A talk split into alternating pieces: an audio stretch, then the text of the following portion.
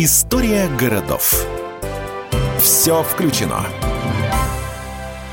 Ребенок в садик, родители на работу. Привычное утро современных горожан.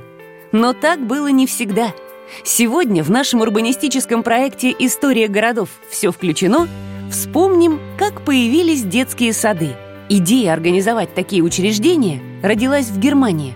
Там посчитали, что в коллективе маленькие дети будут лучше развиваться – Направлять малышей и следить за ними должны были садовницы, так называли воспитательниц.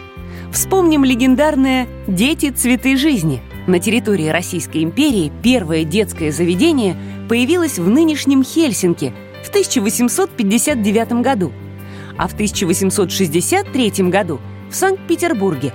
Тогда детские сады были дорогими, доступными лишь обеспеченным родителям – бурно развиваться система детских садов стала только в советские времена. Предполагалось, что страна нуждается в рабочих руках, в том числе женских. Поэтому молодая мама не должна мучиться, решая, где и с кем оставить ребенка. Сейчас этот вопрос по-прежнему актуален, как и социализация малыша в городских условиях. Именно поэтому большинство молодых семей при покупке жилья внимательно изучает окрестности. Где детский сад? И есть ли там свободные места. Новоселам жилых комплексов группы ЛСР повезло. Садики есть в каждом из них. Например, на территории квартала Зилард один муниципальный детский сад уже построен, а другой активно возводится прямо сейчас.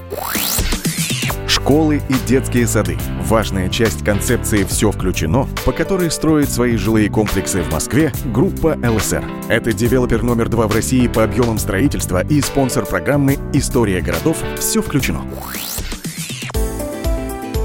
История городов. Все включено.